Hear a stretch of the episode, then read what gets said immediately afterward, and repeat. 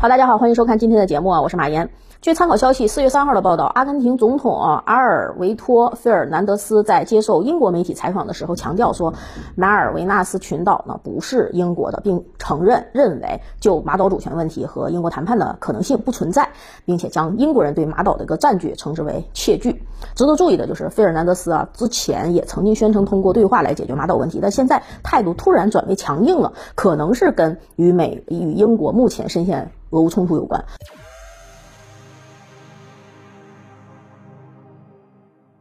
俄乌冲突以来，阿根廷始终没有站在西方国家这边。三月四号的时候，阿根廷外交部长表示说，阿根廷不会参与制裁俄罗斯，并且认为制裁无助于问题的解决，还是应该撮合俄乌双方早日回到谈判对话中来。这个态度跟中国还有印度是保持一致的。考虑到阿根廷是否参与制裁俄罗斯对西方联合制裁影响不大呢？西方国家也没有对阿根廷政府施加太多的压力。实际上，阿根廷不参与西方制裁，并且呢，在英国支持乌克兰正起劲的关键时刻跳出来提出马岛主权的问题，纯粹是因为。为阿根廷对西方发达国家的一个厌恶感啊是极深的。阿根廷本身呢是反殖民运动后独立起来的这个主权国家，历史上对于欧洲殖民者呢是就充满了不满。阿根廷在16世纪呢被意大利航海家发现，随之而来就是西班牙殖民者利用军事手段还有瘟疫杀光了原住民，并且将其开辟为殖民地。西班牙人让欧洲的。罪犯从非洲的奴隶贸易买了这个黑人，移居到这个地方来开采自然资源，维持了长达三个世纪的血腥统治。十九世纪阿根廷独立之后，又因为国家治理方面呢不够成熟，先后就是成为英国还有美国的经济殖民地。两国分别扶持阿根廷国内的军人独裁政权，对老百姓实施了残酷的镇压剥削。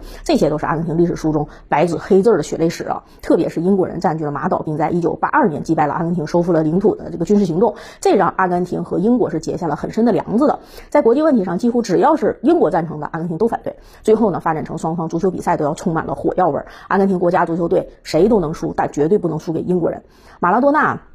成为阿根廷的民族英雄，也是因为他是在一九八六年世界杯四分之一决赛中，就是关键一球击败了英格兰。中国对阿根廷这个领土主张一直是支持的，但支持的力度也随着中英关系的变迁有所变化。在二零一九年之前，中国对阿根廷的支持基本上是仅限于经济和外交支持，主要是考虑中国也是反殖民运动独立国家，中国领土呢也没有得到统一，马岛和台湾恰好都是殖民主义遗留问题，中国没有理由不支持。但是考虑到英国和中国也是重要的一个贸易伙伴，因此呢，嗯，如果没有必要的话，中国并不会强强调中方坚持支持阿根廷对马尔维纳斯群岛，也就是马岛的这个主权的正当要求。但是在二零一九年，中英因为香港问题交恶之后，中国对这个态度啊强调的声音是明显加大的，不断的就有媒体透露出中国要给阿根廷卖歼十或者枭龙战机的消息。虽然这些消息最终也就没有得到确定的订单的佐证，但很明显是中国愿意在军事层面上帮助阿根廷完成国家统一的。当然了，虽然现在啊英国也是正忙着支援乌克兰，但也不是阿根廷武力收回马岛的一个好时机，因为现在阿根廷军队确实是太孱弱弱了。英国呢也没有真的和俄罗斯在打仗。目前呢，阿根廷海军拥有两艘常规动力潜艇、四艘驱逐舰、九艘护翼舰，还有两艘登陆舰。这些船基本上都是上世纪七八十年代的产品，建立呢超过四十岁了。海军战机呢能用于反舰呢只有五架马岛海战时候的超军旗，空军呢只有二十三架上世纪五十年代美国生产的 A 四天鹰。实事求是的说啊，就这点破铜烂铁，再加上呃发生过一次马岛战争，阿根廷也不太可能打得过英国，因为英国皇家海军的伊丽莎白女王号航母能够携带四架直升机，还有三十六加 F 三十五 B 呢。对吧？完完全全可以吊打阿根廷整个军队。如果阿根廷不从中国买三代机的话，即便一开始利用它这种地理距离优势夺占了马岛。